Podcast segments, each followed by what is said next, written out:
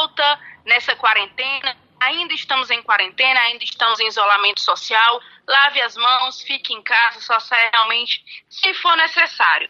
Hoje nós temos um convidado super especial, um cara que marcou época no Ceará, principalmente da minha geração, né, 31 anos, então acompanhei bem ele aqui no, no Alvinegro de Sul. É o Adilson Paredão, o nosso eterno goleiro, nosso eterno paredão, que ficou entre 2004 até 2012. Para participar desse bate-papo, eu estou ao lado do Rodrigo Cavalcante. Tudo bem, Rodrigo? Tudo jóia, Lívia. Abraço para você, abraço para todo mundo ligado com a gente. É sempre uma honra falar do Ceará com grandes figuras que passaram por aqui e a figura de hoje é muito especial. E também ao lado do jornalista da Rádio Clube, muito obrigada mais uma vez por aceitar nosso convite, Renato Manso. Valeu, Lívia. Obrigado, Rodrigo, também. Agradeço o convite aí de vocês. Mais uma vez, podendo estar aqui prestigiando. E hoje, né, com um convidado especial, que assim como você, Lívia, também marcou a minha, a minha geração, né? Eu que acompanho o futebol cearense há um tempo. E é sempre, sempre legal bater papo com quem foi importante aí, é, nesse caso aqui, com, com o Ceará Sporting Clube, né? Então, é, vai ser, vai ser, creio que vai ser um grande bate-papo aqui. Com certeza. Adilson tem 45 anos, é natural de Guaxupé, em Minas Gerais, mas atualmente ele mora em Viçosa, também no estado de Minas Gerais. Com o Ceará conquistou três títulos estaduais, 2006, 2011, 2012 e também estava no elenco que conseguiu acesso em 2009 para a Série A. Adilson, é um prazer contigo. Muito obrigada por aceitar o nosso convite. Boa noite, Lívia. Boa noite, Renato. Boa noite a todos. Rodrigo. Satisfação é toda minha. Prazer é todo meu de estar falando com vocês. Estou é, aqui à disposição, que vocês precisar. Qualquer dúvida que vocês quiserem tirar, vocês podem pode perguntar, não tem problema nenhum. Estou aqui para poder responder e atender a vocês. Beleza, vamos lá. Tem a honra de fazer a primeira pergunta. Adilson, é, primeiro, mais uma vez, prazer falar com você. Né? É, eu acompanho o futebol cearense, como eu falei, né? e principalmente né, eu acompanhei mais de perto a partir ali da década, a partir dos anos 2000. Então, lembro da sua chegada ao Ceará, lembro de toda a sua passagem por aqui. Você é um dos maiores goleiros da história do Ceará. É, acredito que foi com você que veio o ão, ão, ão, é, o Adilson é paredão, né? Assim, é, o chamar de paredão, acho que você foi o primeiro. Acho que já chamaram o Marcelo Silva, mas com você realmente foi que, que esse grito se, se popularizou. E eu queria saber, Adilson, é, o que que representa o Ceará Esporte Clube para você? Né? Eu sei que você passou por grandes clubes, né, como o próprio Atlético Mineiro, onde você fez categoria de base, onde você cresceu lá com, com grandes referências. É, mas o que significa o Ceará? Como profissional e também na sua vida pessoal, acredito que você deva ter o Ceará num canto especial aí na, no seu coração. Bom, Renato, boa noite. Prazer enorme estar falando com você.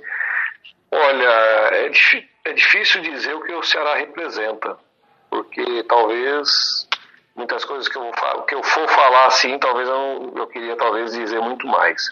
O Ceará, para mim, foi, foi o primeiro e único clube que eu joguei no Nordeste. É, não tinha para o Nordeste ainda. É, o Ceará, ele.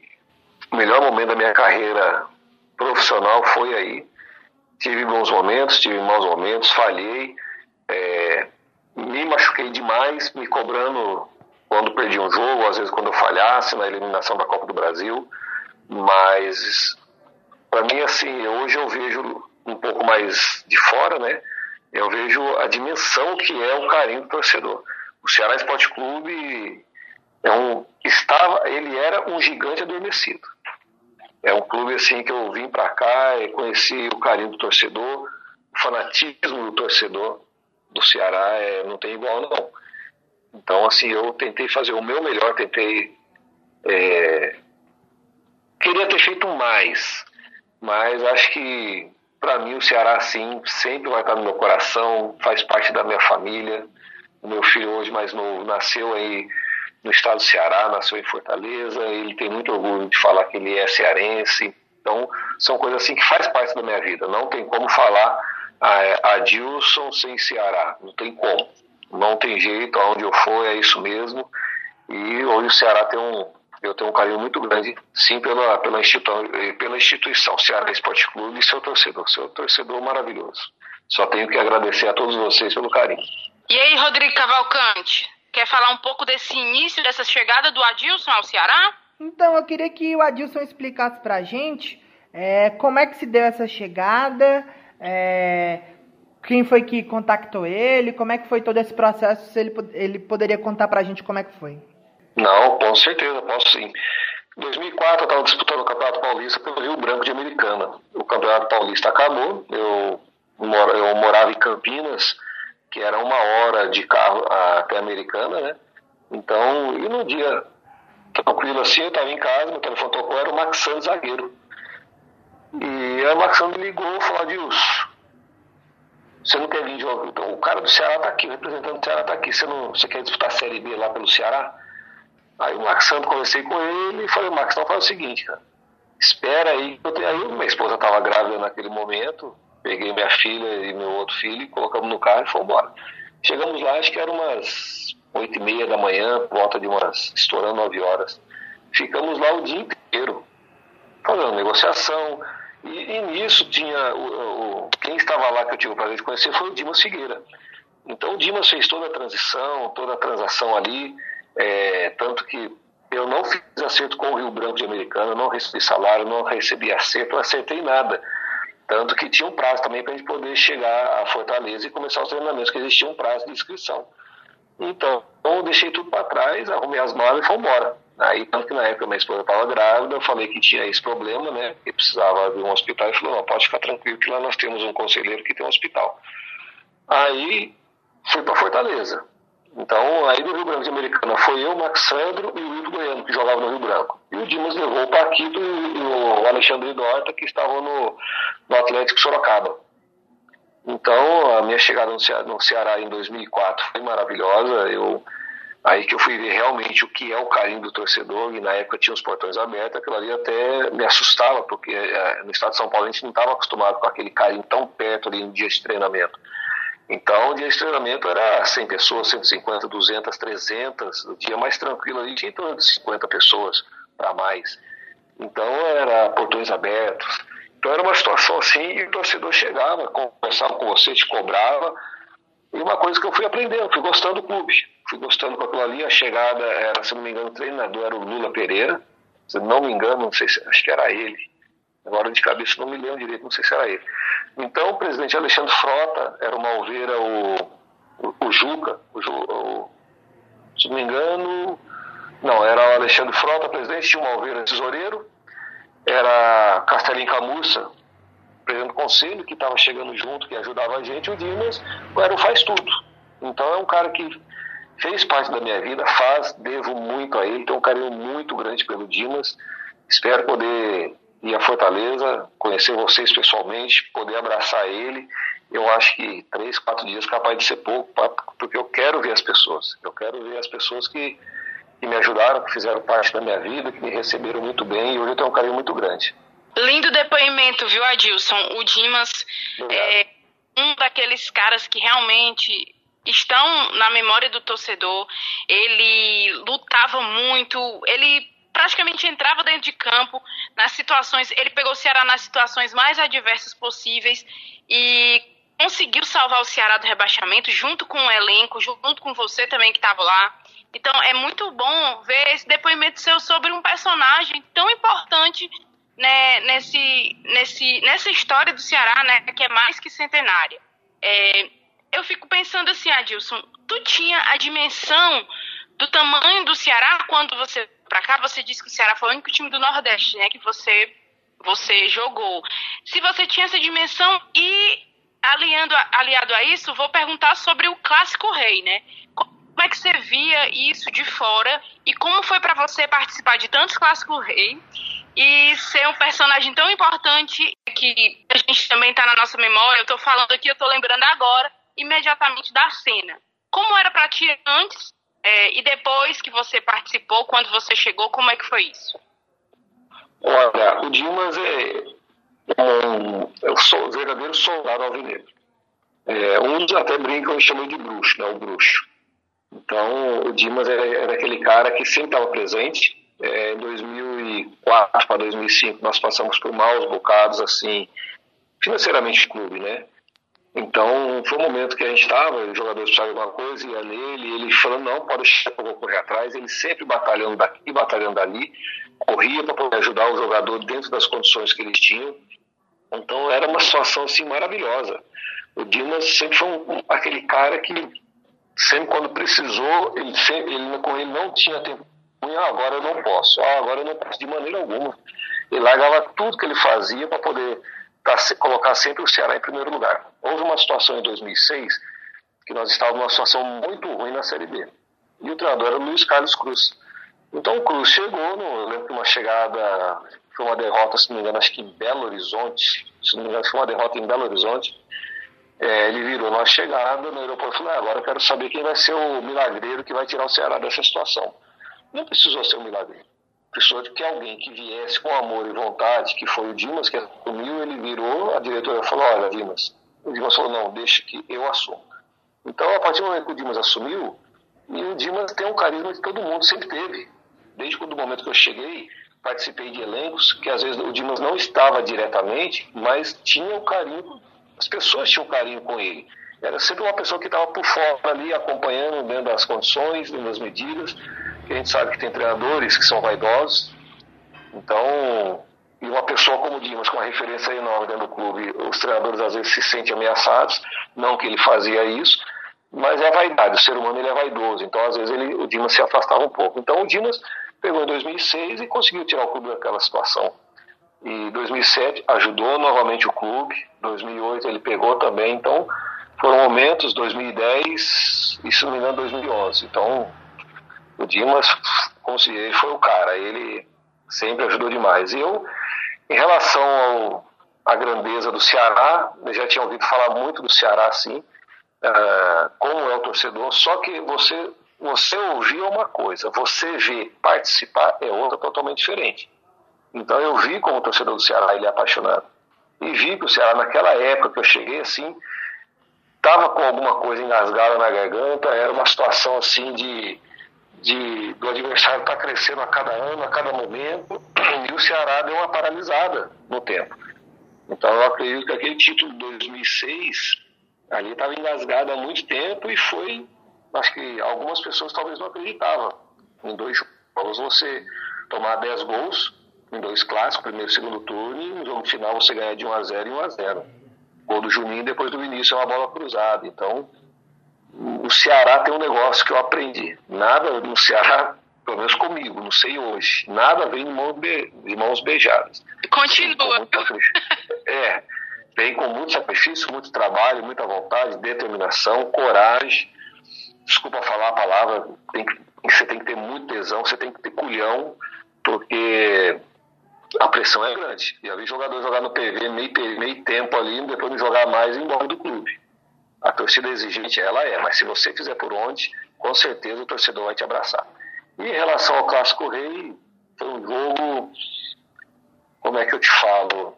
Eu cresci jogando grandes clássicos, Atlético Cruzeiro, fui para São Paulo, por mais que eu não estivesse num, num time grande, jogava contra o Corinthians, contra o São Paulo, tanto que o meu último jogo foi contra o São Paulo em Rio Grande Americana.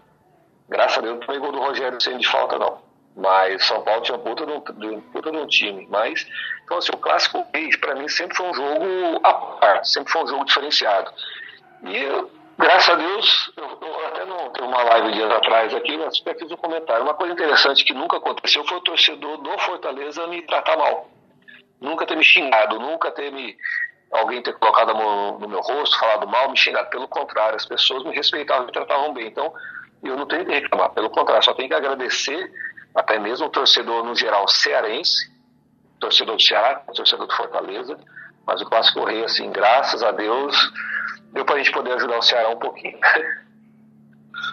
Adilson, é, você chega no Ceará no ano de 2004, né? Você fez três jogos naquele ano, é, já chegou ali na talvez o meio para frente, né? Não pegou aquele, aquele todo aquele embrólio, né? Das finais do estadual que acabou no, não terminando e tudo mais, né? Você chega e, e, jogou três partidas, né? Então você vai, vai jogar mais em 2005, onde o Ceará perde o estadual, vai na Série B, termina em 11 primeiro colocado, né? Até uma posição que é, é um pouco é, um pouco enganosos, vamos dizer assim, porque o Ceará briga para não cair até a última rodada, praticamente, 2005, mas escapa naquele jogo contra o Vila Nova, você também fazendo parte desse, desse elenco, mas vai se consolidar mesmo em 2006.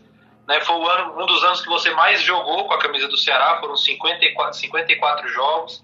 Aí é exatamente o ano onde o Ceará é, ganha o campeonato estadual. O Fortaleza estava na primeira divisão, né? E você é um personagem importante. O Ceará acaba terminando também a Série B em, dois, em 2006, em 15 colocado.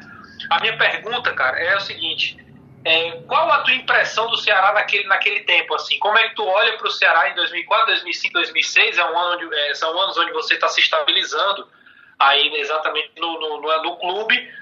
Como é que era o Ceará por que, que, o Ceará fazia boas campanhas no estadual, às vezes começava até bem uma Série B, mas depois desandava e lutou aí basicamente na parte de baixo da tabela. Conta um pouquinho dos bastidores do Ceará desde essa sua chegada em 2004 até 2006 aí, que é, que é, é o, seu, o início da glória do Adilson como ídolo do Ceará.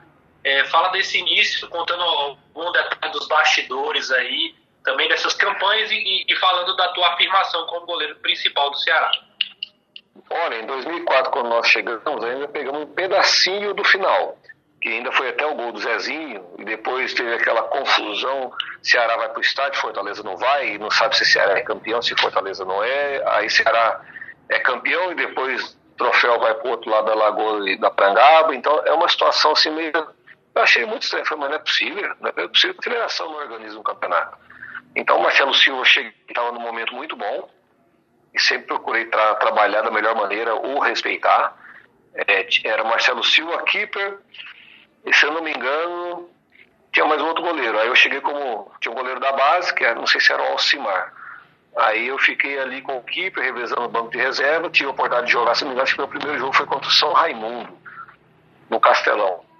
A, a, a, pelo, pela minha pesquisa aqui, foi contra o Caxias, 2x1. Um. Caxias do Sul, lá no Sul? Isso. A, pesquisa que eu fiz, mais ou menos, você estreou contra o Caxias, deve ter sido um desses aí. Ah, aí, aí 2005. E terminando 2004, aconteceu um fato interessante. Não era para mim ter voltado para o Ceará. Não era para mim ter voltado para o Ceará, porque naquele momento eu ia ter que fazer uma cirurgia. E o Ceará não fez a cirurgia no meu joelho, a artroscopia. Aí voltei, na, voltei até de carona com o Alexandre Dorta. De carro, nós voltamos de carro nós dois minha família já tinha voltado antes. Então, aí, e, e nisso, conversando com o pessoal do Rio Grande americano, o pessoal falou: ah, Deus, tudo bem, a gente faz a cirurgia em você, só que você tem que, você tem que, você tem que ficar aqui com a gente. Beleza, sem problema nenhum. Lá vai o Adilson, ficando no Rio Branco. Fiz a cirurgia, estou fazendo recuperação. E nisso, quem o Rio Branco contrata? Luiz Carlos Cruz. Luiz Carlos Cruz, beleza, para lá, para cá, que não sei o que. Chegou uma hora que eu via que não estava rendendo, via que não estava rendendo. Aí numa conversa, o Lula Pereira falou, Adilson, vem para cá. Eu falei, Lula, mas como que eu vou voltar? O pessoal daí não fizeram a cirurgia, como é que eu vou voltar? Volta, só, eu só vou renovar seu contrato com esse joelho seu. E meu joelho tinha inchado, quando esse joelho estiver seco, que deu, deu líquido. Então nisso eu voltei para Fortaleza. Aí foi agradecer ao pessoal do Rio Branco, voltei para Fortaleza. 2005 o Marcelo Silva estava jogando. E eu treinei 30 dias, estava treinando. É, se não me engano, me fugiu agora o nome do, do médico que tinha na época. É, então, o que, que, às vezes ele fazia? Ele, ele pulsava, ia tirando aquele, aquele líquido do meu joelho e eu treinando novamente. Aí secou meu joelho, belezinha. Tanto que depois de 30 dias que assinaram meu contrato, que eu comecei a receber um salário. E a gente morava, nós morávamos no apartamento ali que tinha alugado. Então, então vamos lá. Senão, senão o tempo seu vai ficar curto, vai ficar longo, quer dizer, vai ficar muito longo. Se eu contar todas as histórias dele. Então, não era para ter voltado, voltei. O Lula Pereira falou, volta. Trouxeram, se não me engano, teve um outro treinador, que era de Recife. Tinha Maurílio, tinha Camanducaia. Aí o time treinando, treinando, treinando, Marcelo Silva jogando, e eu no banco dele, alguns jogos, depois o Marcelo foi e o Marcelo saiu. Aí eu assumi, foi na época com o Jair Pereira, na Copa do Brasil, que contra o Flamengo. Até fiquei sabendo que eu ia jogar no vestiário, que até então eu não sabia quem ia jogar para mim, jogar o Marcelo. E nisso o Jordano, treinador de goleiro, você vê como é que era. O Jordano não viajou. O Jordano, treinador de goleiro, não viajou. E eu e Marcelo, um aquecendo o outro no vestiário. Quer dizer, foi um corredorzinho nós dois aquecendo. Olha, olha para você ver a dimensão. A Copa do Brasil, você vai jogar lá em Cuiabá, o treinador de goleiro não poderia ir devido a custos. Então, para você ver mais ou menos em que pé a gente estava. Então, fiz, fiz o aquecimento com o Marcelo Silva, fui pro jogo, graças a Deus nós vencemos o jogo 2 a 0 lá. E foi um alívio a poder fazer o segundo jogo. Quem aqui. te avisou, Adilson, que você ia jogar? Quem te avisou? O próprio, o próprio Jair Pereira, não, falou, ó, quem vai jogar é o Adilson. Aí eu falei, carai, fudeu. Desculpa, viu, Lívia? Falei, vambora. Já que. Já Olha aí, que, já, nem falo palavra. Então eu falei, ah, já que não tem outro jeito, vambora. Desculpa, viu, ouvintes. Mas aí eu fui pro jogo, deu pra gente poder fazer uma boa partida, com resultado positivo. E aí comecei, eu comecei a jogar. E nisso já tinha passado uma parte do Cearense e já vinha a Copa do a, era a Copa do Brasil e o, e a Série B. Então deu para fazer alguns jogos ainda. Em 2006, que veio a afirmação, começamos mal a competição, e na época o Ceará, o Ceará, eu lembro que algum início, não me engano, de 2005 para 2005, 2006, estava eu e Sidney. A gente chamava o Sidney Nelson, Sidney Nelson zagueiro. Então, poucos 20 dias para começar a competição, só tinha dois atletas. Então, o que, o que dava para entender? Que na época, por mais que eles queriam fazer um planejamento, mas dentro das limitações financeiras, era complicado. O Alexandre tentava fazer de tudo que ele podia, Dimas, Malveira, era o Castelo Camus, até hoje eu não entendo, vocês desculpam, não entendo, porque eu não sei nem o que aconteceu, que ele não está no Ceará hoje, mas não sei o que aconteceu. Mas são pessoas que fizeram parte dessa história, da minha vida e do clube. Então, em 2006, comecei a jogar, o resultado não vinha, não vinha, não vinha. Eu lembro que teve aquele clássico contra o Ferroviário que foi, deu até uma tragédia lá com o torcedor.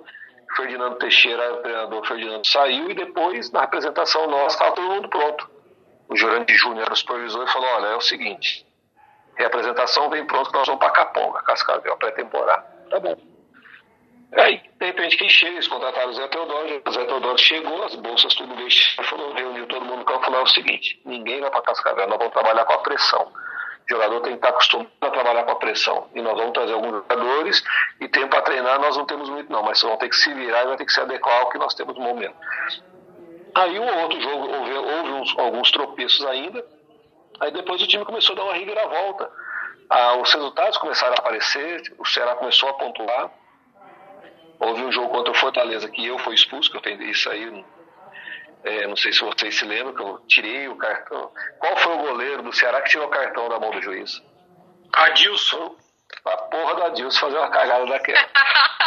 Então, aí beleza, mas ali o que que era? Era eu tava assim meio entalado com, com alguns resultados, o adversário crescendo, a arbitragem olhava pra gente, era como se estivesse fazendo um descaso danado, e eu fiquei meio entalado com aquilo ali. É, é, tanto que eu tenho, eu lembro disso até hoje. Eu fui sair, Zé Teodoro nem olhou. Mas me deu uma carcada, uma cagada no vestiário, aí você tem que ficar calado, você tá errado. Aí depois veio o segundo clássico, é, perdemos novamente, e o time crescendo, o time crescendo, e depois veio os jogos finais. E nos jogos finais, os bastidores, como eu fui expulso, eles tentaram prorrogar a, o meu julgamento. E deu o que falar, porque o Clark Leitão, ele foi foda. O Clark Leitão, ele, o advogado na época, eles foram foda porque o Fortaleza não queria que eu jogasse jogos finais.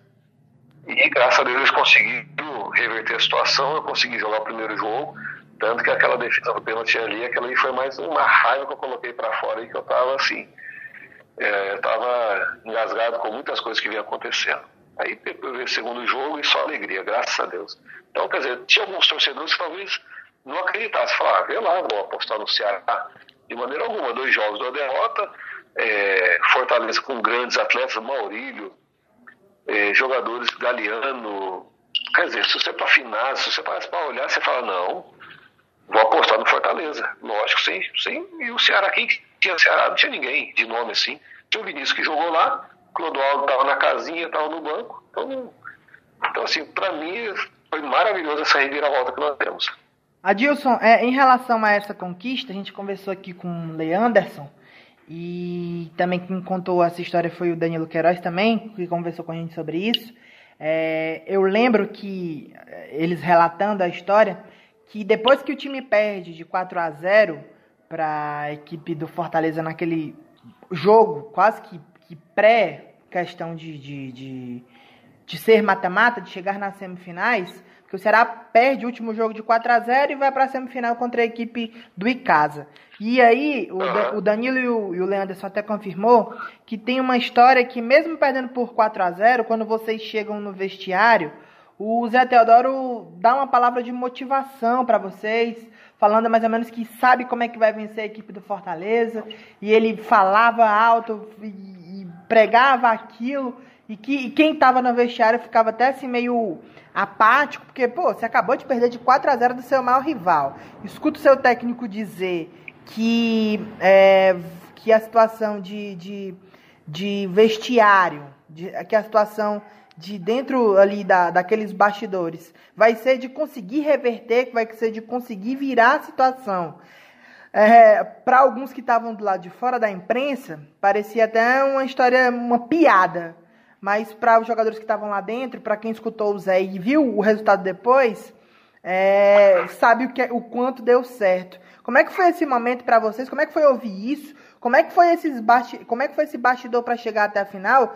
Nós todos sabendo que é, é uma situação em que a, a, a equipe do, do Ceará foi muito, foi muito levada a pagode. Teve muita chacota com a equipe do Ceará em relação a essa fase decisiva. Porque como você falou, perdeu duas goleadas e chega na final e como é que foi para você ver todos esses bastidores e conseguir reverter a situação depois? Olha, foi doído. Foi doído, porque após duas derrotas, você parar e pensar, você fala, caramba, fudeu. Agora ferrou tudo, como é que nós vamos fazer? Aí vem seu treinador e o Zé Teodoro, mas ele hoje parando e pensando, ele foi bem demais. Ele foi bem demais, porque no momento daquele, ele poderia ter descido o túnel ali dando porrada em meio mundo. Porrada, que eu digo, xingando, brigando, colocando o jogador abaixo o mais nível possível. Então, pelo contrário, o que, que ele fez? Ele reanimou o pessoal, mostrou para o pessoal que o pessoal tinha qualidade e que o campeonato, o que passou daquela derrota, daquele jogo dentro do vestiário, falou, gente, não adianta. Não adianta a gente querer chegar aqui, brigar, brigar, porque esse jogo não vai voltar mais. Nós vamos pensar o quê? No próximo. Qual é o próximo? É o jogo do Icasa. Nós vamos ter que... E esse jogo do Icasa eu não joguei, foi o Renan goleiro que jogou. Eu estava expulso. Só que ia ter haver o julgamento depois ainda. Eles prorrogaram esse julgamento justamente para poder bater nos jogos finais. Como se diz, ó, se o Ceará classificar, vamos tirar o goleiro deles. Vamos tirar o goleiro que vem jogando. Então é uma situação que você vivia a imprensa, jornal, escutava torcedor tirando onda, você escutava, mas não sei isso, mais aquilo. E, e, e, eu, assim, uma coisa, não sei se vocês perceberam, eu, como bom mineiro, é, numa entrevista, sempre coloquei o Fortaleza como favorito. Sempre. Por eu quê? lembro mas, disso. É, mas por quê? Então, o que acontece, Lívia? Se você vai pegar um adversário, você sabe não adianta você querer falar alguma coisa para você motivar ele. Pelo contrário, você joga responsabilidade para cima deles. Eu falava, não, favoritos são eles. Talvez o torcedor fale, puta merda, o meu goleiro falou que o adversário é favorito, então é fudido. Mas o que que era naquele momento? O tal do mineiro, o que que é? O come quieto. Você vai comendo pelas beiradas. Se o prato está quente, vai comendo pelas beiradas até você comer o meio. Então, naquele momento, o que, que eu fazia? Eu jogava a responsabilidade para isso. Falava, não, Fortaleza é o favorito. A folha salarial é maior que a nossa. Tem jogadores de nomes lá, jogadores rodados é, time de Série A, é isso e aquilo. Então, era uma maneira que eu tinha naquele momento de transferir a responsabilidade. E a gente, ó, gente, é o seguinte, é que eu não posso falar, porque tem ar aí, tem mulher, mas a gente falava outras coisas lá dentro que, que se lasque eles para lá, vamos atropelar. Vamos atropelar, porque agora é outro campeonato, são dois jogos. E a vantagem era deles. Então a gente tinha por obrigação de reverter as situações. O meu gol se não me engano, não foi com 5, 10 minutos de jogo. Foi a partir dos 15 ou 20 minutos que eles tentaram agredir o nosso gol. Então, vê mais ou menos como a gente fechou a casinha de uma maneira ali que eu falava, olha, o Sérgio, segura a maraca, fica, vamos fazer, como diz o Dimas. Dimas falava assim, vamos fazer uma sanfona. Lateral esquerdo saiu, o zagueiro vem encaixando e o Sérgio e o Arlindo fazendo a cobertura. Ali saiu e o Sérgio, o zagueiro vem encaixando, Preto, Juninho e vem encaixando e depois o Sérgio. Então, era uma E o Léo Gago. O Léo Gago. Tanto o Léo Gago depois foi pro Fortaleza, que ele viado foi para lá, aí aquele cara é dentro do meu filho, que é baitola. Mas aí a gente tentava segurar o máximo ali, segurando o Léo Gago para não sair muito, deixava o Jorge Henrique e segurava o Leandro. Vamos fechar a casinha, os caras vão vir e vão, mas vamos fechar a casinha o máximo que a gente puder, que a gente não pode tomar gol. E o resultado veio. Graças a Deus, Deus me abençoou naquele momento ali que até hoje, igual te falei com você, a gente vai ficando mais velho, nós vamos ficando mais emotivo. Então começo às vezes a olhar alguns lances a gente vai se emocionando. Eu, se um dia eu aparecer em Fortaleza, eu acho que vai ser complicado segurar, que a gente não tem mais 20, 30 anos igual a idade sua aí, não. 30 e poucos já, viu, Adilson? ou, eu, né? Os meninos aqui são mais novos. Renato, e aí? São muitas histórias, né, Renato?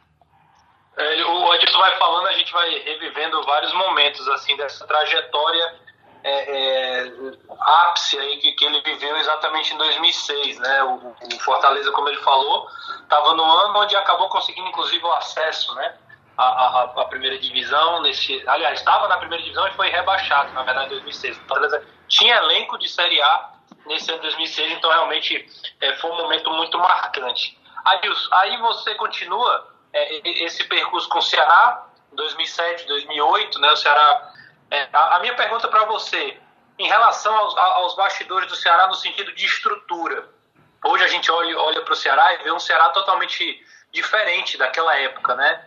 Em termos de estrutura física, né? De gramado, de departamentos. Você vê vários setores que não existiam na época. Conta um pouquinho para a gente como eram esses bastidores do Ceará no sentido mais administrativo, mais ali de formação de elenco, do dia a dia, das viagens, hotéis. É uma curiosidade que a gente tem, porque hoje a gente tem acesso às mídias, fotos, vídeos, né, que a própria assessoria do Ceará faz, mas naquela, era, naquela época era tudo mais difícil, né? Conta um pouquinho para a gente aí se, como era a estrutura do Ceará, é, o que é que já tinha melhorado, o que é que o Ceará já tinha de diferencial e o que é que ainda precisava melhorar no clube naquela época disso. Ô Renato, se eu te falar, eu, eu, se você encontrar o seu Anacleto, e, e, e, tem um pessoal, eu, na época eu morava na Irolândia, foi 2000, não sei se foi 2006 ou 2007. 2006 a família Rabelo entrou, o João Rabelo e o Eugênio, e o Evandro entrou no, no rabo de foguete. O Evandro, o Evandro entrou num rabo de foguete, que ele entrou numa discussão aonde eu encontrei o Cruz novamente. Já tinha acontecido no Rio Grande Americano, a queixa de uma égua foi pro Ceará na época. Aí a gente teve um. E aí ele pegava no meu pé, pegava no meu pé, até que houve um problema. E aí o Evandro assumiu bem nesse dia. Mas é onde eu estava te falando. A situação do Ceará, assim, era, era meio complicada. Era meio complicada porque era tudo limitado dentro das condições que ele tinha. Ele era muita ação trabalhista então, o dinheiro que chegava, a justiça pegava, era renda, dinheiro, a justiça pegava. Ah, então, as pousadas, eu lembro que tinha um ônibus que era alugado, é, se não me engano, a FIC, se não me engano, era patrocinadora da época. Existia um convênio, a FIC Ceará, onde o jogador precisava, ia fazer um tratamento lá, porque o departamento médico, o seu Anacleto, fazia o que podia dentro das condições, fazia até milagre. A realidade é essa. Ele, o Júlio, é, então esse pessoal, fisioterapeuta, né? Então eles faziam milagres realmente. Mas assim, a gente, aí com o passar do tempo a gente foi vendo a reformulação, o Evandro assumiu em 2007, na hora que ele bateu de frente com o seu João Rabelo, e falou que pegaria o Ceará, que não precisava da Rabelo, porque o Rabelo na época falou que se a Rabelo saísse, que o Ceará acabaria. E o, Eugênio, e o Evandro virou e falou, não, a, a, o Ceará já existe antes de Rabelo. É mais fácil a Rabelo quebrado que o Ceará. E eu pego. Ah, mas como é que você vai pegar se você não tem dinheiro? Não tem problema, mas de vocês eu não preciso. Tanto que em 2008 existia uma. Ou, inclusive, por muita coincidência, hoje eu estava assistindo um jogo Ceará e Corinthians. 2008, primeiro jogo. E a camisa nossa não tinha patrocínio. O Ceará mandou fazer as camisas. Na época. Caraca, lembro muito disso. Lembro disso também. Então, pra você ver. 2 a 2 né? Gols do Dentinho e, e, do Luiz Carlos, dois gols do Luiz Carlos e do Dentinho, né? É. Até, o, se eu não me engano, foi o Rancharia no segundo gol, foi tentar tirar ela ali, o táxi espirrou o taco no pé do dentista, tentei sair para abafar, tentei sair para abafar, mas não deu tempo. Luiz então, Carlos, se é o Ceará nesse dia ataque aí. Foi, foi, depois eu vou contar uma historinha do Ciel e Vavá, viu gente? Boa. Vavá Gol. Então, é, foi uma situação assim que o Evandro pegou um rápido foguete. E eu fico feliz porque eu vi quando eu cheguei no Ceará, é, em março de 2004, até dezembro de 2012. Essa transformação, essa reformulação que o clube teve, essa reestrutura, a chegada do Evandro, o Ceará 2000, quando começou no Ceará, me parece, eu não sei se tem esse projeto até hoje, aí depois veio Ceará Unido, aonde era a nossa departamento médico, era um, era um salão grande com as três macas. Ali tinha um TENS, o ultrassom tinha um forno. Se você tomasse cuidado, você ia tomar choque no forno se você mexesse lá dentro. E tinha aquele farolzão vermelho. Então, quer dizer, o seu Anacleto tentava fazer de tudo. E graças a Deus devo muito ao seu Anacleto massagista, ao seu Júlio roupeiro que estava até hoje, a dona Helena lavadeira. Então são pessoas que, que participaram com a gente. E sempre quando minha família chegava lá, eles sempre recebiam bem meus filhos, minha esposa. Então por isso que eu falo assim, o Ceará caminha com a gente, caminha comigo. Eu, eu assim, tenho um, eu, como se diz, eu devo à instituição e ao seu torcedor isso.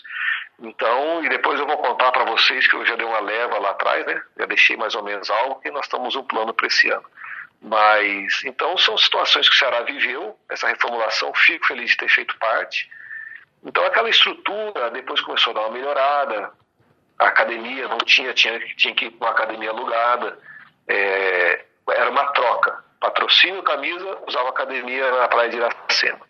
É, departamento médico, era uma troca. A FIC e depois você usava até mesmo a FIC para você fazer tratamento. Então o pessoal usava dentro das armas que eles tinham essa estrutura para poder nos dar. Adilson, vocês então, iam para a FIC, logo no começo da FIC fazer fisioterapia, essas coisas, né? Isso mesmo, era lá mesmo. Eu lembro disso demais. Era lá mesmo, então era uma situação assim que o Ceará viveu, eu presenciei, é, são coisas que passou, então eu fico muito feliz hoje, quer dizer, quando eu saí já era bom. Existe, na época que eu saí tinha um hotel ali dentro de Porangaba Sul. Hoje eu acredito que a estrutura melhorou mais ainda, onde era uma, uma vou dizer uma churrascaria, uma lanchonete, um restaurante, hoje é um ginásio.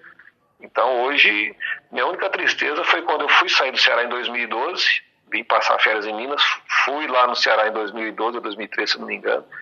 Aí veio um segurança que deu ordem para não deixar eu entrar. Então essa é uma das tristezas que eu, que eu tenho com não com o Ceará e seu torcedor, e sim com pessoas. Você sabe Você não voltou mais ao Ceará esse tempo todo? Você sabe de quem foi essa ordem? Oi? É, quem deu foi o Marcão, que era o chefe da segurança. Tanto que um, um amigo que era da segurança da época me ligou e falou: Adilson, não vem no Ceará, porque se você vier, a ordem que nós temos, que o Marcão deu para não deixar você entrar, o Eudes, que hoje é o vice-presidente da federação cearense, e se não me engano mais um outro, não me lembro o nome. Então, assim, eu até assustei. Na época eu peguei o telefone, liguei pro Evandro na hora falei, Evandro, o que, que, que eu fiz? Eu não briguei. O que aconteceu? Que o, o seu chefe da segurança deu ordem para mim não entrar no Ceará. Não, Adilson, isso aí não existe. Eu falei, não, eu, eu fui lá e não deixaram eu entrar, não, mas falei, presente. Aí ele foi falar, eu falei, não, presente, pode deixar. Te agradeço por tudo, muito obrigada. Te agradeço de coração que vocês fizeram por mim.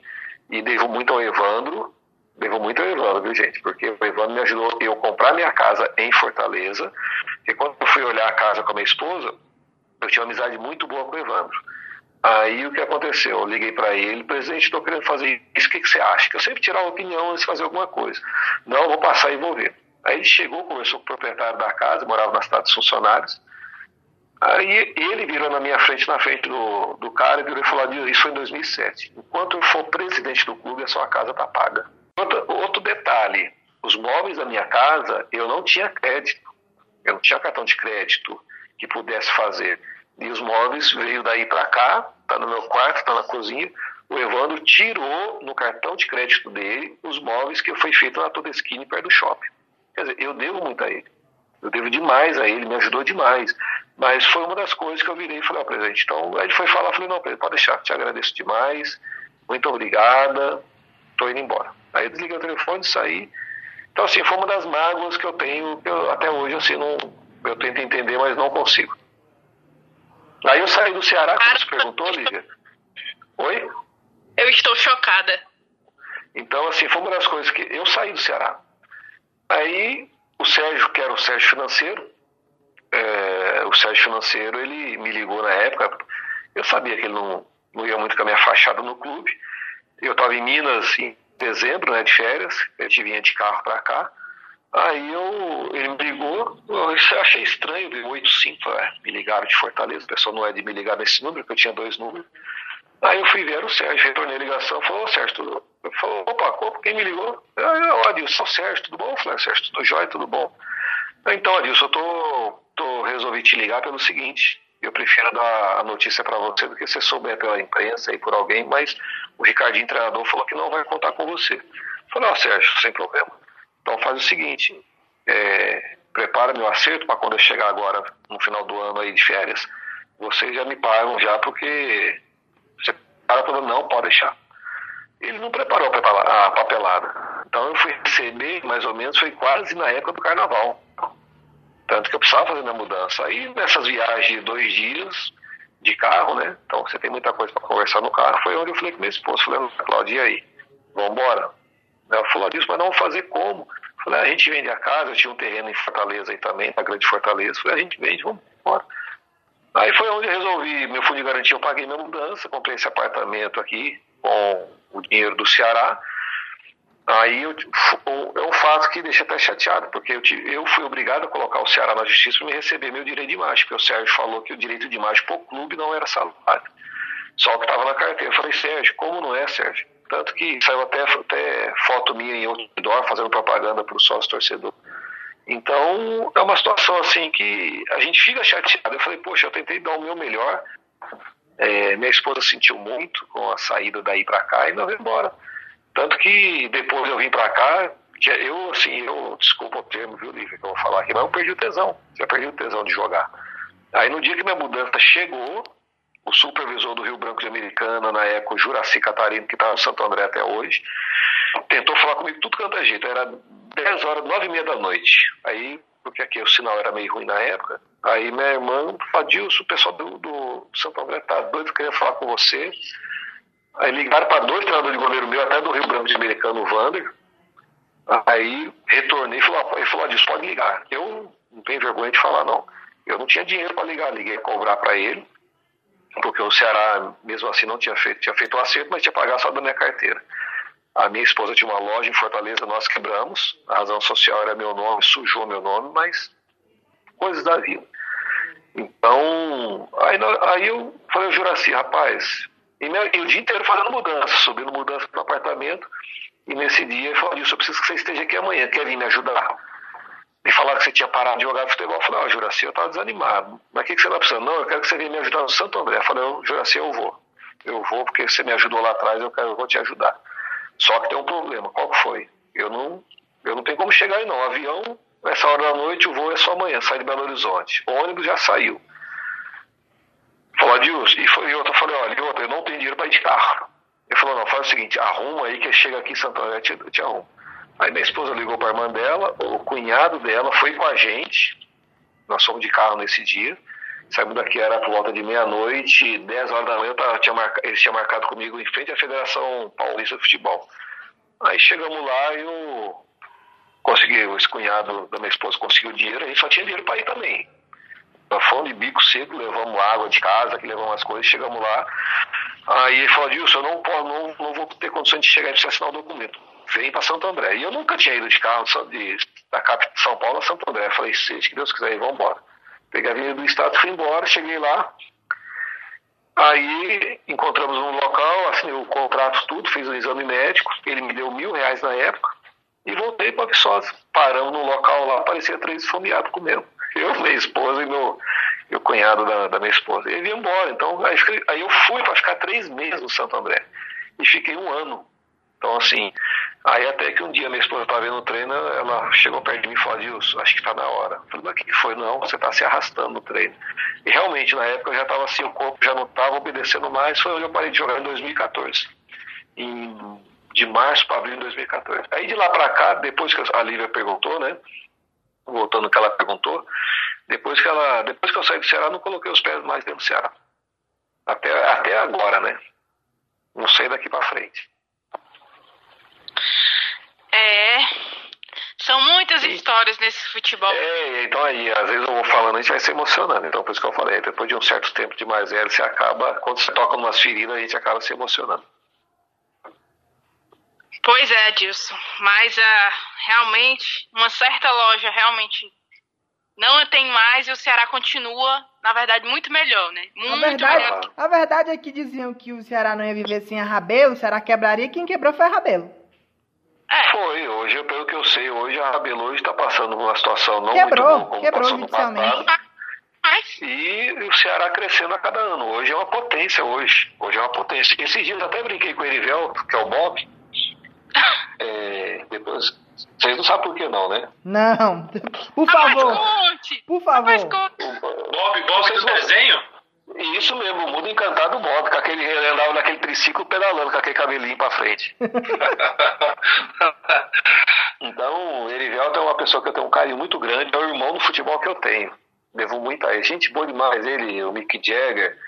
Mick Jagger é o Michel, viu, gente? É, Fabrício, João Marcos, então são pessoas que. Eu acho que o único que chama o Michel de Mick Jagger sou eu. Depois, você o dia que vocês encontrarem, falar aqui.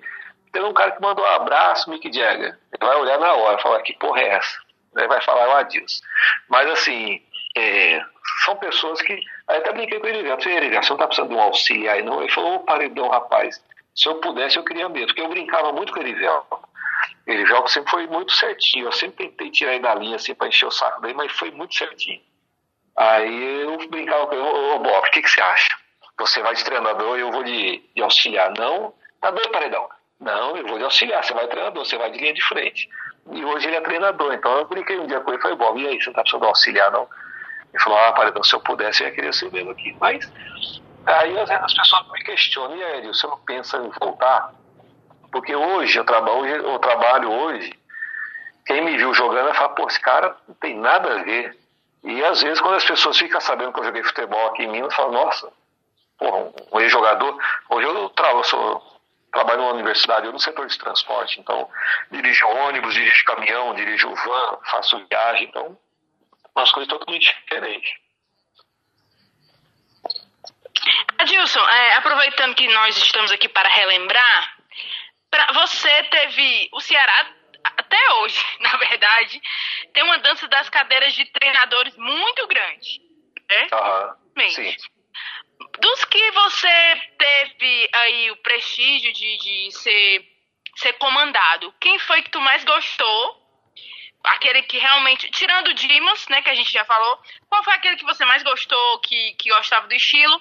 E também, se possível, aquele que você não gostou muito, não, por Sem problema. coisa pessoal, mas realmente profissional. Lula Pereira, bom treinador. O negão na, na, na hora da preleção, a hora do recreio. Aí eu sabia que eu pegava no pé dele, que eu, ele falava, Lula, ele contava a hora do recreio, que eu falo assim na preleção, que ele dava, ele contava as histórias dele e do Argel. Aí às vezes eu cutucava, eu, Lula, e, e, e o Romário, e o Romário? Pô, Deus, aí você quer me fuder, Deus. Por quê? Teve um jogo do Ceará e acho que Vasco, Romário, o bichinho tava um raio, tava parecendo um The Flash. Aí parece que o Lula, Lula também batia. Ele, eu imagina, os dois ali na zaga. Enxadada era uma minhoca, né? Os dois batiam pra caramba. Aí, acho que o Lula saiu pra dar no, no Romário e não achou. Aí falou, ele estava no chão e falou, vai, Angel, dá nele, dá nele, dá nele. E o Angel também não, não achou, ele baixinho foi e guardou. Então, é uma pessoa assim que carismática demais, o Lula, Zé Teodoro, gente boa demais. Pena que eu peguei o Jair Pereira numa situação assim que ele já não estava muito bem, ele estava trocando nomes, né? Porque alguns anos atrás, infelizmente, eu tinha perdido o filho no Rio, o bala perdido. É, Paulo Vilar, puta de um treinador, mas não valorizado, pelo que as pessoas não valorizam o que tem ao seu redor. É, então, Heriberto da Cunha, eu estou contando, Heriberto da Cunha também, Mazinho Lima pegava no pé dele, bate no treinador. Então, assim, eu peguei bons treinadores. Agora nós vamos para outro treinador. Não é que seria um top. Esse seria um muito bom treinador. É um cara que tira de você o máximo que ele pode, que é o Paulo César Guzmão. É, olha, veja bem minhas palavras, não sei se vocês vão entender, Renato, Rodrigo muito bom treinador. Ele tira de você o que ele pode. Só que, para mim, caráter nenhum. Como treinador, um dos melhores. Mas como pessoa, para mim, se for o que nós estamos pensando em ter no final do ano, pelo menos eu uma pessoa que eu não gostaria de ter um contato. Depois, se vocês quiserem, até conte também, não tem problema nenhum. Eu, eu, eu, queria falar sobre isso, sobre 2009 especificamente. É, 2009 é, já era um ano, Adilson, que você é, não participa já como o goleiro principal da equipe, né? O Ceará acaba subindo. É, o PC, PC Guzmão era o treinador da equipe. E eu queria perguntar exatamente sobre isso. Como foi? Você contou a sua, a sua chegada à titularidade, né? Você conquistou o respeito do torcedor com, com grandes atuações, principalmente nos clássicos. E aí chega 2009, o Ceará começa muito mal a série, a série D do Campeonato Brasileiro. Começou muito mal, começou na zona de rebaixamento, né? É, é, vários jogos mal, até, até conseguir uma, uma vitória, se eu não estou enganado, contra o São Caetano, em casa, ou contra o Campinense, alguma coisa assim é, no, no Castelão. E aí, de repente, ele deu uma, deu, deu uma, uma sacudida e começou a, a, reverter a situação. Mas foi nesse processo que você também perdeu a titularidade para outros goleiros. Com certeza. então, o que foi que aconteceu aí nessa, nesse bastidor sem problema. Sem problema. Uma coisa que ninguém sabe que. Bom, primeiro quem montou aquele time em 2009 foi o Zé Teodoro, né? Zé Teodoro que montou aquele time. Depois veio o Mota, veio alguns, o Jorge Henrique. É, é isso, Mota, já, depois, de, isso já depois, né? É, depois. Então, quem montou aquela base ali, e a chegada do João Marcos, que nós jogamos lá no Sul. O primeiro jogo do João Marcos, se eu não me engano, foi contra o Juventude em Caxias. É, então, chegou, chegou do, do, chegou sendo Marília. Do, do Marília em 2000, no final de 2008. Isso, perfeito. Isso. Então, é, o que acontece? Comecei jogando, é, e logo eu já sabia, depois que, que o Paulo saiu o Zé Teodoro, a gente sabia que ia haver uma outra contratação, chegou a Cássio e o, e o, e o Paulo César Guzmão. O que acontece em Minas, a gente fica sabendo em Fortaleza. O que acontece no Rio, fica sabendo no Rio Grande do Sul. Então eu já sabia que o Paulo César, ele, é, ele, é, ele era, não sei hoje, ele era aquele cara. Quando ele chegou no Cruzeiro, ele tentou bater de frente com o Alexandre. O Alexandre falou, não tem problema, você, quer, você não me quer aqui? Fala a diretoria pede para eu mandar embora. Muitas coisas aconteceram no Ceará nesse período. Eu, aí, nisso, eu tinha que fazer a cirurgia, uma transcopia no joelho, só que ninguém sabia. Eu jogava machucado. E um momento que, come, que veio o brasileiro e o, Paulo, e o, e o Paulo César assumiu, não, que eu já joguei machucado, eu falei, não, mas eu estou com problema no joelho. Eu dei graças a Deus de ter que fazer uma cirurgia para mostrar para ele que eu estava realmente lesionado. Vê se você vai querer fazer a cirurgia à toa. Eu estava jogando lesionado, não estava conseguindo dobrar meu joelho. E a pessoa não queria saber. E nisso, ele é o cara, é o seguinte, ele é estrela. E é o cara supersticioso. Tanto que se eu, eu vou contar para vocês aqui, vocês vão lembrar. Vidal chegava por volta dos 30 minutos, segundo tempo, Vidal saía e entrava o Jorge Henrique no lugar dele. É uma superstição dele. Era aquela, se ele deu certo ele levou até o final. Três zagueiros, fechadinha a casinha ali, Jorge Henrique entrava no segundo tempo, entrava sempre bem, graças a Deus que o time deu liga. E eu fui ficando como segundo plano, sabia que o cara não gostava de mim, batia o tapinha nas minhas costas. Tanto que acabou o ano, eu vim para Minas em 2009. Aí deu 2010, eu estava aqui em Minas. Conversando com o Evandro, o Evandro Leitão, eu, olha só, eu com dois anos de contrato. O Evandro Leitão falou, Deus, não vem para Fortaleza. Eu falei, mas por quê, presidente? Não, não vem agora não, eu te pago, você fica aí. Foi aonde, para você ver, em 2010, o Ceará me emprestou pro Sertãozinho. O Evandro me falou, se vocês podem encontrar o Evandro, eu acredito que ele vai falar a mesma coisa, que ele, ele é homem. Eu acredito que ele vai assumir. Adilson, eu tenho duas propostas para você. São dois anos de contrato. Eu te empresto para qualquer clube, ou se você quiser que Fortaleza, você pode ir Fortaleza. Eu falei, presidente, Fortaleza eu não quero ir, não. Ele me emprestou para o Sertãozinho. 2010, acabou o contrato com o Sertãozinho, voltei para Fortaleza. Fui embora do Sul, fiz a visita pessoal. Aí é onde eu falo que a pessoa é mau caráter, tanto que ele estava numa live hoje mais cedo. E eu também não quis participar, senão ia dar uma cutucada lá, porque agora já não tem nada mais que me prende, então não tem por que eu ficar calado. Aí eu, e nesse período todo, não sei se vocês viram, eu não falei nada. Não falei mal de treinador, não falei mal de presidente, não falei mal de ninguém. Hoje eu conto o que aconteceu. Hoje eu conto o que aconteceu no momento.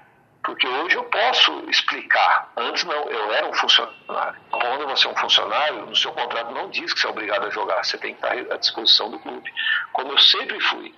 E nisso eu só ia no banco de reserva quando o Lopes machucava, quando eu, aí o Bonan jogava, eu ia no banco de reserva.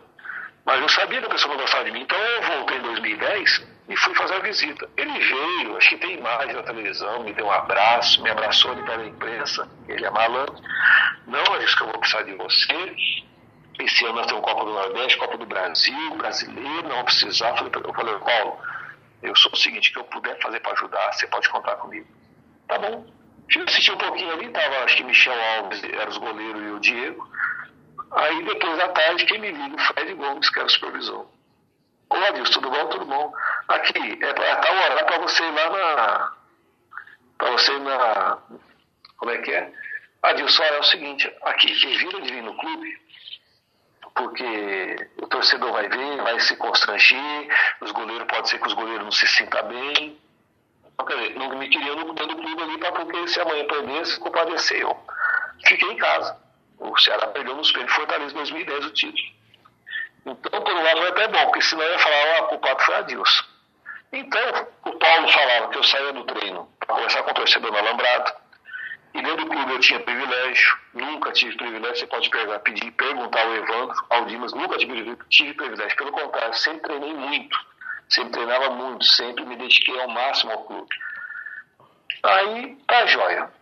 Aí depois acabou a reapresentação. Reapresentamos para a Série B. Aí vamos embora. Aí chegou um momento que o, que o São Paulo César treinando, aí me chamou lá dentro, na sala dele. Adilson é o seguinte, aqui ninguém tem privilégio. Todo mundo aqui é igual. E na hora eu falei, não, pô, mas eu nunca tive privilégio. Não, mas eu estou te falando que aqui tem que treinar se quiser jogar. Como se eu não, não treinasse e eu quisesse só jogar. Aí fizemos um treinamento físico, e depois à tarde, o Fred me liga e me fala, Dilson, é para você ir lá na, na Secretaria do Trabalho, onde o Evandro trabalhava. Tá aí eu estava na rua com minha esposa, encostei o carro, aí eu cheguei e liguei pro presidente. Falei, presidente, deixa eu te fazer uma pergunta. O que, que esse cara tá mandando mais que você lá dentro? Cometi um erro, eu não posso virar isso pro presidente e falar isso. Não, Adilson, passa aqui. Aí eu passei lá, ele falou, não, é que eu. Aí, cara, eu fui afastado. Ele me afastou, aí treinava eu, treinava Rômulo, ali no Maracanã, tudo a perder cena duas horas da tarde. Não me era o Jurandir Júnior não era nem o, nem o Fred, o Fred veio depois. Então, quer dizer, fui afastado justamente para quê? Eu com dois anos de contrato. Eu marcava o treino na Torre de Iracema, duas horas da tarde. Ali eu tenho uma sombra, a gente ficava nos postes ali, só treino físico, né? treinava.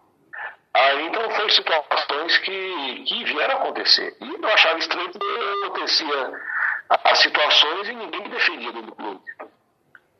Então eram situações e eu achava estranho porque ninguém me defendia Na chegada do aeroporto, vocês não vão achar uma fotografia minha. Vídeo, naquela comemoração em Lagoa do Sul, vocês não vão ver eu lá porque eu não fui. Eu não me senti que eu fiz parte daquele elenco. Por mais que eu estivesse treinando, eu não sentia isso, porque você tá aí, as pessoas só te levam e dá tapinha nas costas. Por isso que eu falo, foi um dos melhores treinadores. Só que para mim, como caráter, para mim, como homem, deixou a desejar. Então, Adilson, realmente foi um, foi um período complicado, né? É, e a sua saída? Os meninos têm alguma pergunta? Pode continuar, Lívia. A linha era essa mesmo. É, e a sua saída do Ceará? Como é que foi para você? Como é que foi o contexto da saída do Ceará? Então, aí houve um período em 2012, não sei se vocês se lembram, é, era, se não me engano, acho que um ano político. Não que o Adilson vai ser vereador para lá, vereador para cá, que não sei o quê, que o Adilson vai parar de jogar futebol. Eu falei, não. Tanto que isso aí foi uma, uma armadilha. Eu falo que foi uma armadilha para mim, para o Sérgio Alves nos filiar ao, a um partido, que era do André Figueiredo na época, que eles tinham a mania de querer amarrar você. Então, eu bobão, para poder agradar os outros, acabei me filiando. Mas não que eu ia parar de jogar. Agora, aí tanto que teve um jogo no, no PV, e falaram que era meu jogo de despedida. Eu falei, não, eu quem vai decidir se é jogo de despedida sou eu, não é vocês. E eu falei, o Anderson era o treinador. Eu falei, Anderson, você não me coloca. E o goleiro era o Jonathan. Eu falei, você não me coloca, não. Eu não vou, não vou fazer jogo de despedido. Não combinei nada com ninguém, ninguém combinou nada comigo. Percebi que tinha algo errado já no aquecimento, que tinha um cara com a câmera me filmando demais. Falei, oh, tem alguma coisa errada. Eu não vou jogar, quem vai jogar é o Jonathan. Então imaginei que fosse o que eles tivessem pensado. Mas sair assim não era do jeito que eu queria. Na realidade foi essa. Eu não queria. É, para mim, eu saí pelas portas do fundo. Foi quando o Sérgio, o tesoureiro Sérgio tesoureiro me ligou e falou que não ia ficar. Então, e antes de eu sair de férias, eu perguntei para o Evandro, falei, Evandro, você, Evandro Leitão, você tem pretensão de renovar o contrato comigo? Porque se ele tivesse falado não, eu teria outro lado. Outro lado que eu falo assim, corrido atrás de outra coisa. Ou até desanimado ali. Mas depois disso eu desanimei, eu pensei em parar, falei, ah, não, no susto, tanto que eu parei de jogar em 2014, não voltei no Ceará. E às vezes as pessoas me questionam, por que, que você não ficou no mundo da bola? Foi porque eu desanimei. Eu desanimei por um lado, não vou dizer dessa água eu não vou beber, porque eu não sei o dia de amanhã, pode ser que é, vocês me verem trabalhando no clube e falar, poxa, o Adilson falou que não ia mexer com futebol e hoje está, ele mentiu para nós, então eu não sei o dia de amanhã. Mas assim, eu desanimei demais com o futebol. Tanto que eu não jogo pelada, é, trabalho, trabalho, casa, casa, trabalho. Você não joga pelada, mas você nos contou nos bastidores que está pensando, uhum. junto com algumas pessoas que também são ídolos do Ceará, em fazer alguma coisa. Conta um pouco pra gente. Bom, é, já, já tá. Tem um Michel, João Marcos, nós temos um grupo, que são que o Michel que organizou, que chama-se Guerreiro 2009, é um grupo nosso de WhatsApp. Nem todos ali participam, mas estão lá, às vezes só, só de zóio. Mas aí conversando, o pessoal falou, gente, vamos marcar um jogo para a gente poder nos reencontrar do acesso que, que ficou marcado para a história. Então, aí o pessoal procurou o Evandro há uns anos atrás, o Evandro não, não falou nem sim nem não, passou, entrou o Robson, procuraram ele para ver se ele poderia ajudar de alguma maneira, também não se manifestou. Aí conversando com, com o Michel, o Fabrício, o pessoal, eu falei, é o seguinte, eu posso até ir, mas eu não quero envolvimento nenhum do clube não porque no momento que nós precisávamos que eles pudessem nos ajudar para poder tentar fazer um encontro da turma de 2009, um jogo beneficente, alguma coisa, um exemplo, 2009 contra os jogadores do sindicato, alguma coisa assim, é, ninguém se manifestou. Esse ano, esse ano é um ano político. E às vezes as pessoas gostam de aparecer nesse momento. E conversando com o Leanderson, o Leandro me deu a ideia, falou, Paredão, sei que tem mais contato com o pessoal, o que, que você acha? Fazer um 2006 contra um 2009. É uma não é um jogo é, pra, em disputa alguma coisa, não. É uma resenha para ter os jogadores, é um encontro para os jogadores se encontrarem. É, é uma maneira que a gente tem poder também de agradecer ao torcedor todo esse carinho, porque eu falo isso porque hoje eu vejo o carinho do torcedor. Quando eu jogava, eu não, eu não, eu não conseguia ver esse carinho, porque você está tão envolvido numa situação que você não vê o que acontece ao seu redor. Hoje não. Hoje no Instagram tem hora que eu vejo assim, falo, meu Deus do céu, e passo meu contato pessoal. É uma maneira que eu tenho de poder agradecer a todos vocês, torcedores do Ceará, esse carinho que eu recebo até hoje. E até mesmo de ser chamado de paredão. É, como o Mota falou com dos maiores do, do clube, a Sérgio Alves e a Dilson, eu não consigo me ver assim. Para mim, é Yarley, é Mota, é Sérgio Alves, é, seu Gildo, que eu tive a honra de conhecer, Dimas Figueira, Lula P. Esses são ídolos do clube. Eu procurei dar o meu melhor, gostaria de ter produzido mais. Então, nisso tudo, aconteceu muitas coisas, caí de rendimento, cometi algumas falhas, então tudo isso veio uns bastidores, mas esse jogo é uma intenção que nós temos. Então, tá em Fortaleza, tá Leanderson, tá João Marcos, tá Michel. Então, mais tá Michel, tá mais o Michel e o Leanderson. Falei com a Aleluia esses dias, o Negrão falou que na hora, falou que na hora aceita aí, então a gente vai ver se consegue reunir os atletas, mas primeiro a gente precisa, até se vocês quiserem entrar em contato com o Leanderson, com o Michel, pode falar que eu falei, e se vocês quiserem, se vocês puderem nos ajudar, que nós vamos ter que ir atrás de patrocínio, porque queira ou não, depois que você para de jogar, você não tem uma renda, você é um trabalhador. Eu já trabalho carteira assinada. A gente é civiliano da vida, tem que trabalhar é, uma passagem de avião não fica barata. Então, seria passagem de avião, seria uma hospedagem. Então, seria uma coisa assim que precisaria de patrocínio. E o ingresso, eu vou sugerir a eles que para tentar ser alimento não perecível, né? Que a gente possa ajudar as pessoas justamente para poder. E a gente, é, para mim também, assim, eu agrade... tentar agradecer na medida do possível a torcida o carinho. Porque eu não.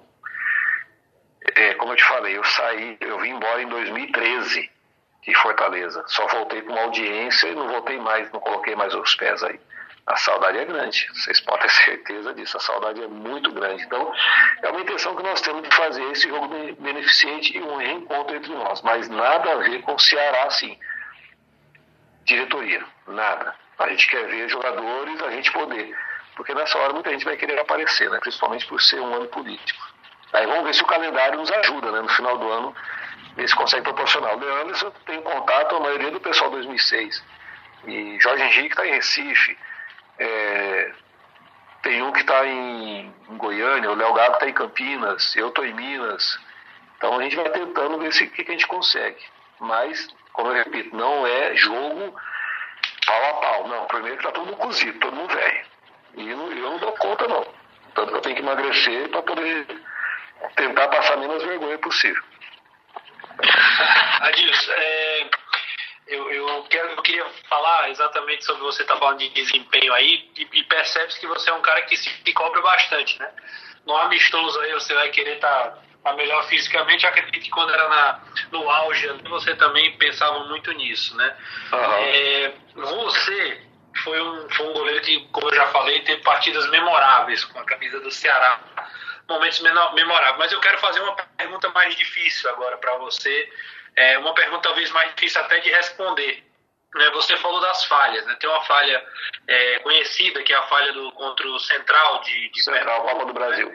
Pela Copa do Brasil, uma eliminação muito doída que caiu muito sobre seus ombros pela falha individual ali, né? É, e em relação a isso, Adilson, assim, é, como é que como é que você pode como é que você, olhando para trás, para sua carreira, assim, a, a, o, como você faz essa autocrítica em relação às falhas que você cometeu, que são naturais em qualquer profissão, né, mas é para goleiro sempre é mais pesado. Uhum. E, e, e, emendando nesse, nesse, nessa linha de, da pergunta, além dessas falhas individuais, também, se, se para você ficou faltando, talvez, assim, é, um, você venceu 2006 o Campeonato Cearense, teve o acesso, mas que você mesmo falou que não se sente tão participante daquela conquista.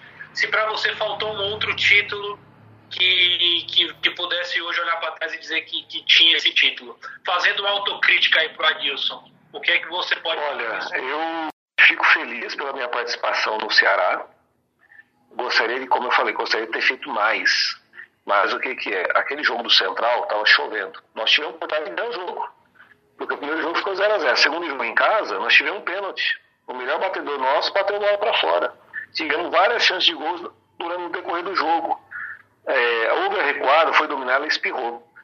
Depois, olha para você ver como você vai comentar. Ah, Edilson, mas por que, que você foi falar se sou eu, falo que o culpado foi o zagueiro? Ter recuado, falou, não. O culpado não foi, o culpado sou eu. Eu ainda falei assim, se eu falar que ele é o culpado, ele não joga mais no Ceará. Falei, eu seguro, falei, a responsabilidade é minha. Pode deixar que eu, eu vou assumir essa responsabilidade. Na saída do túnel, eu falei, não, culpado foi eu, eu errei. O Evandro ficou chateado comigo, como a diretoria do Ceará. Por que ficou chateado? Porque logo em seguida ia se pegar um Vasco. E ali era, se não me engano, em torno de quase 6 milhões que o Ceará perdeu na época. Eu sei que o Ceará ficou puto comigo. O Ceará não, o, o Evandro. Tanto que um dia eu falei para ele, presidente, você me desculpa, eu sei que você ficou chateado comigo. A gente tinha uma liberdade. Você vê, quem falou, não, realmente, eu fiquei, fiquei chateado. Não com você, não, seu filho, rapariga. Fiquei, foi puto. Então, o jeitão dele falar. Eu falei, não, presidente, você tem toda a razão. Eu, eu fui o culpado. Então, poderia ter dado, que, querer ter dividido a responsabilidade com o zagueiro, se não me engano, no canhoto, um loiro. É, se não me engano, ele lembrava muito a Luluzinha, aquele desenho da Luluzinha. Então. é, não. Não, não era o Bruno Lourenço, não, era um outro canhoto. Bruno Lourenço, se não me engano, jogava pela direita, era cabelo. O Bruno Lourenço foi 2007. Esse foi 2009, não me lembro. Né? Não, não. Então, é, é, foi situações que aconteceram que eu fiquei. Nesse jogo, eu fiquei o quê? Um mês sem pôr o pé na rua. Desse jogo do Central. Fiquei sem colocar o pé na rua porque é, o muro era fechado e portão fechado. Então na rua você não via deixar. Eu entrava no carro, abria o portão, fechava o portão, só descia do carro dentro do Ceará. Entrava no carro dentro do Ceará e só saía dentro de casa. Meus filhos ficou uma semana sem na aula, justamente para os meninos da escola não, não mexer com eles.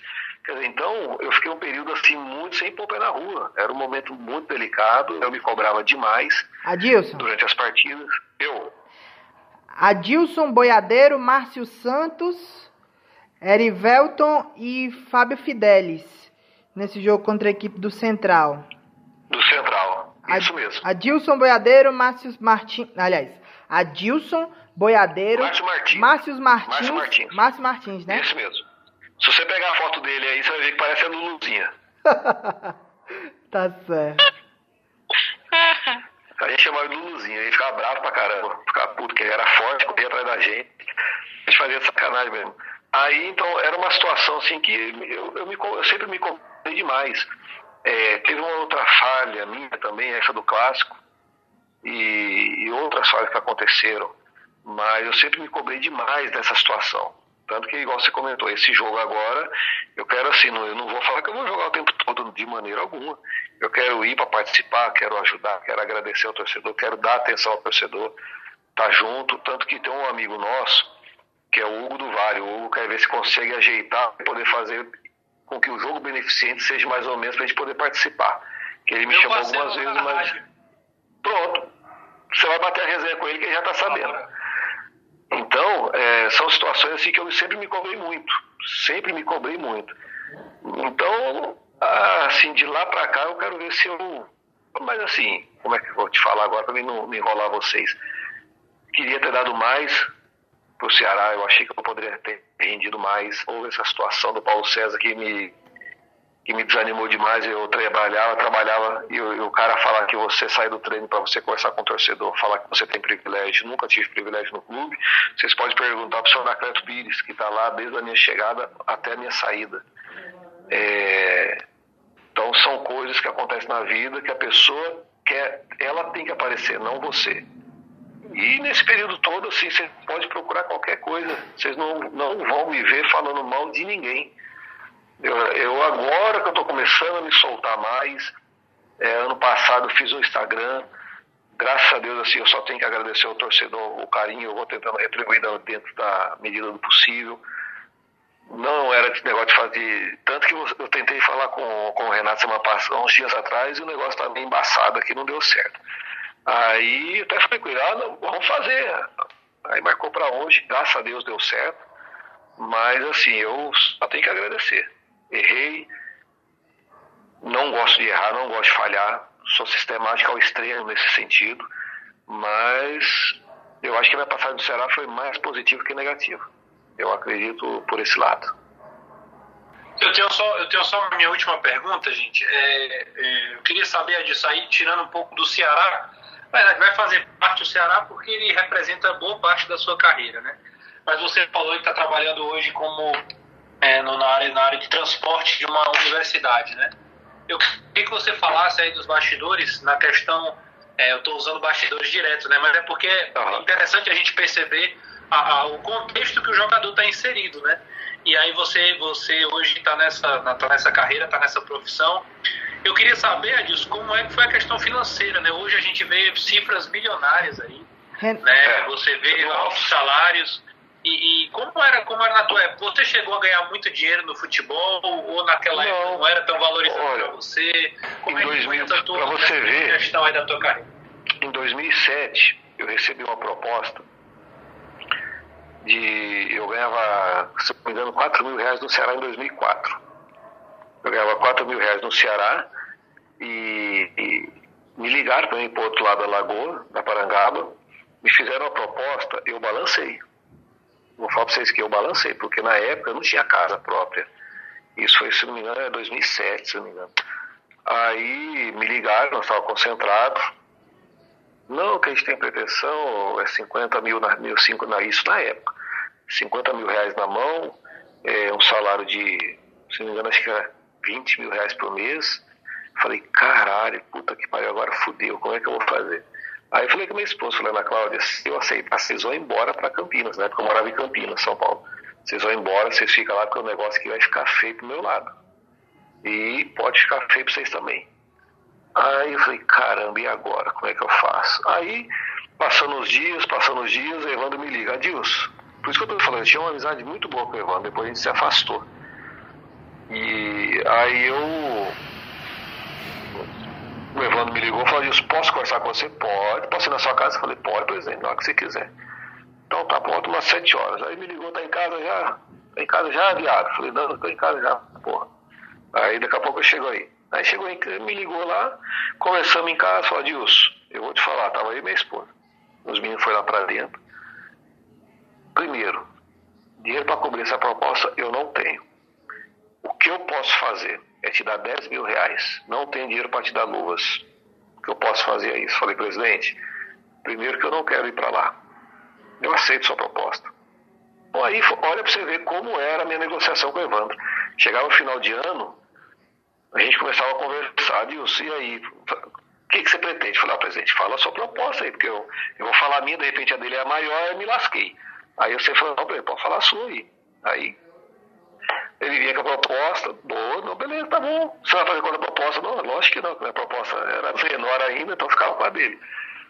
E pra você ver, foi aí que eu comprei minha casa em Fortaleza. Não, meu salário maior, não tenho vergonha de falar, foi 20 mil. Aí eu te faço uma pergunta, quem no Ceará hoje ganha 20 mil reais? Não tem, eu acredito que não. Só se for algum garoto da base que está subindo, não tem. É... Outro jogador, não vou citar nem nomes, é 300, é 200, é 80, é 90, é 100, então é uma diferença muito grande. Só que às vezes eu, o que eu comento, 2006, 2006, 2005, 2004, 2007, 2000, ali era, um, era uma vontade tão grande de vencer, de superar, e rapaz, ali era mais vontade, não tinha vaidade. 2006. Vocês sabiam que Vinícius dizia aleluia não se falava? Alguém de vocês sabiam disso? Eu não sabia. Eu não sabia. Lívia, eu também, Rodrigo, eu também não. Eu também não. Ah, não. Depois de velho, agora tudo bem. Houve situações do, do Vinícius, Vinícius, ah, era massa bruta, hoje está mais, parece que meu fermento. Ele partia para cima do aleluia, porque era dentro de campo, um cobrando o outro. Porque o Vinícius queria que o Aleluia desse combate. O Vinícius vinha da combate. O Negão às vezes parava. É, por isso que eu falo assim, às vezes não se falava muito, mas dentro de campo se cobrava um ao outro. Por isso que a gente tem essa intenção de fazer esse jogo no final do ano.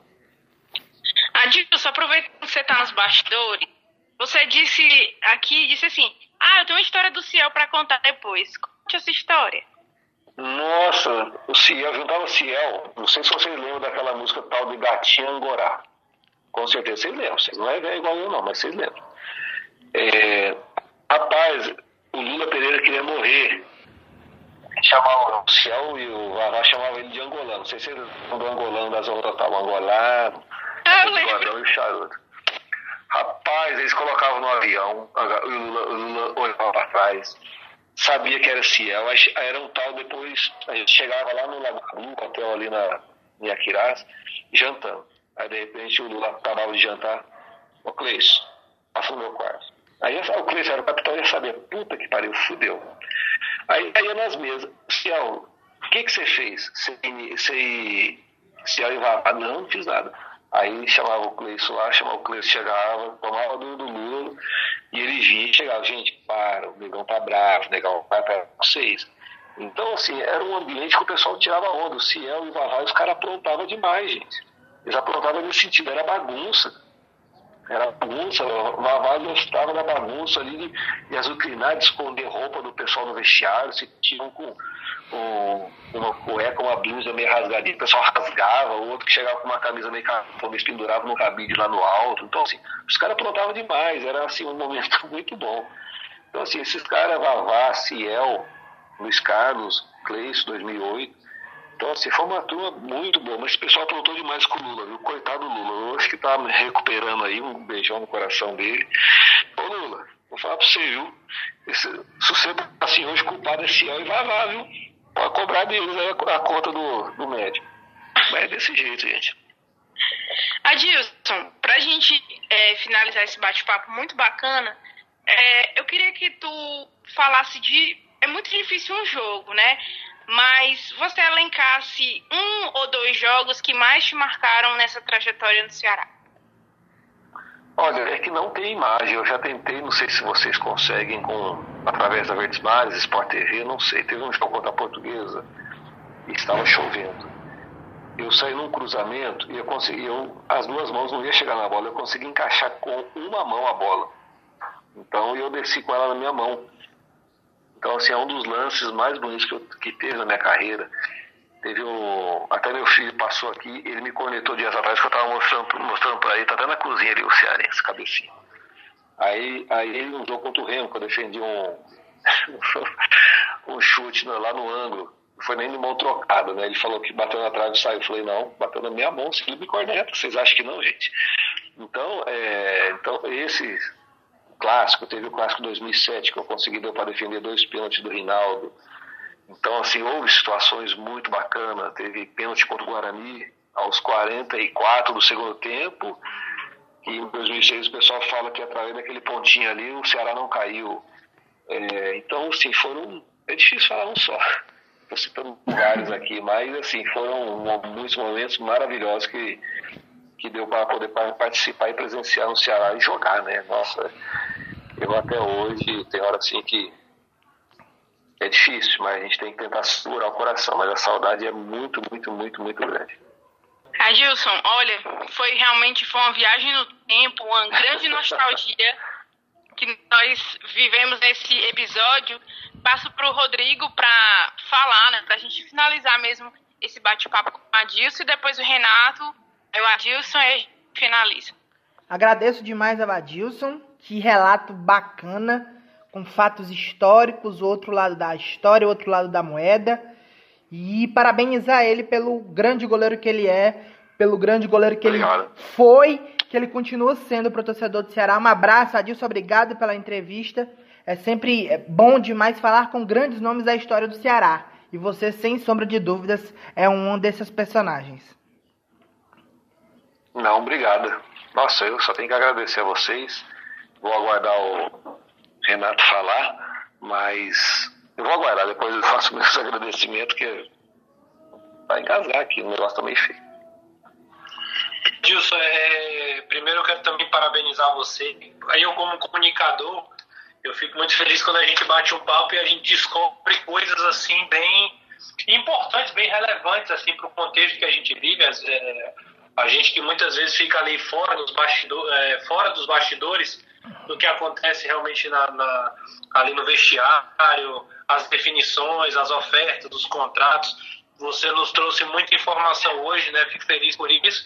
Quero te, quero te desejar muita sorte na, na tua vida aí, na, nessa tua empreitada, que você consiga seus, seus objetivos, assim como também você conseguiu boa parte deles em campo, representando o Ceará.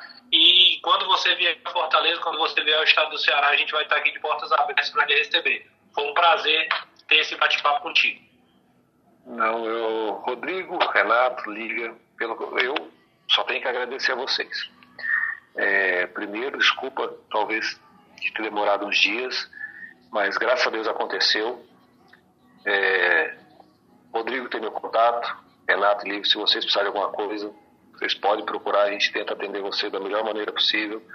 É, eu só tenho que agradecer a vocês pelo carinho, pelo respeito. E foi muito bom, muito bom. Eu acredito que eu tirei todas as dúvidas suas. Se vocês tiverem alguma dúvida ainda, vocês podem pode me perguntar, que não tem problema. É, eu agradeço demais o carinho seu, agradeço demais o carinho do torcedor do Ceará, agradeço o carinho do torcedor do Fortaleza, do Ferroviário, porque a gente sabe que às vezes tem torcedores de outros clubes que também te admiram, independente de você estar no clube deles ou não. Mas eu só tenho que agradecer a todos vocês, a grande nação. Muito, muito, muito obrigado mesmo. Gostaria de pedir a vocês que vocês pudessem, talvez me mandar, se vocês me autorizarem, eu colocar no Instagram depois. Mas eu agradeço demais o carinho de vocês. Muito obrigada mesmo, viu, gente? Muito obrigada. E são um pouco da história, né? E se a gente for ficar aqui, não ficar. Vai passar horas e horas e horas. Mas. E se vocês puderem nos ajudar, que a gente possa fortalecer essa ideia, pode comentar com o Hugo, o Mick Jagger, o Leanderson. é, sobre esse jogo. Se Deus abençoar que aconteça, se não der, a gente pretende fazer em janeiro. Que a gente possa se abraçar. É a maneira que a gente tem, que eu tenho e eu vejo de poder agradecer todo o carinho do torcedor do Ceará. E muito, muito obrigado a todos vocês. Espero não ter decepcionado. Foi ótimo. Adilson, qual é o teu Instagram pra gente divulgar aqui? O pessoal que quer te seguir, matar a saudade, mandar aquela mensagem legal pra você. É Adilson Paredão 01. Gente, arroba Adilson Paredão 01, segue lá o Adilson, manda aquela mensagem lá nostálgica que ele marcou com certeza é, a trajetória do Ceará o meu primo, que eu tô gravando aqui e recebi uma mensagem no WhatsApp, meu primo tem uns. tem 25 anos. Aí eu falei, não tô falando, podendo falar agora, porque eu tô gravando com a Adilson. Aí ele, o paredão? Falei, sim, nunca mais teve um como ele. Eu sou fã dele, o nome dele é Como Carlinhos. é que ele chama? Carlinhos. Carlinhos, um grande abraço a você. Muito obrigado pelo carinho, tá? É, um grande abraço aos seus familiares. Saudações alvinegras. Muito obrigado, viu, Carlinhos? É um prazer enorme. Pena não conhecer pessoalmente, mas Deus quiser, não, não vai faltar oportunidade. Quem sabe nesse encontro que a gente for fazer, aí que a gente possa se abraçar e, e se conhecer todos pessoalmente. Um grande abraço, Carlinhos. Obrigada, Adilson. Renato. Olha, gente, quer seguir Renato, Rodrigo, o Adilson e eu? Vamos lá. Adilson, arroba Adilson Paredão 01, o Renato, arroba Renato, underline Manso, o Rodrigo, arroba RCF1994, eu, Lívia Rocha, arroba Lívia Rocha, underline, underline, meu Lívia tem um Y no primeiro I. Só pra, pra passando também para agradecer, né, finalizando esse nosso episódio do podcast, episódio 27. A gente está indo longe, viu, galera? Muito obrigada pela parceria. Rock Imports, arroba Rock Imports, arroba Complexo Misterral, arroba Moda, underline, macho, underline. A gente fica por aqui. Agradeço demais a audiência de vocês. Se cuidem, fiquem em isolamento social, lavem bem as mãos. Já já, daqui a pouco, tudo isso vai passar. A gente vai poder se abraçar e vai voltar tudo ao normal. Valeu, galera. Beijão pra vocês.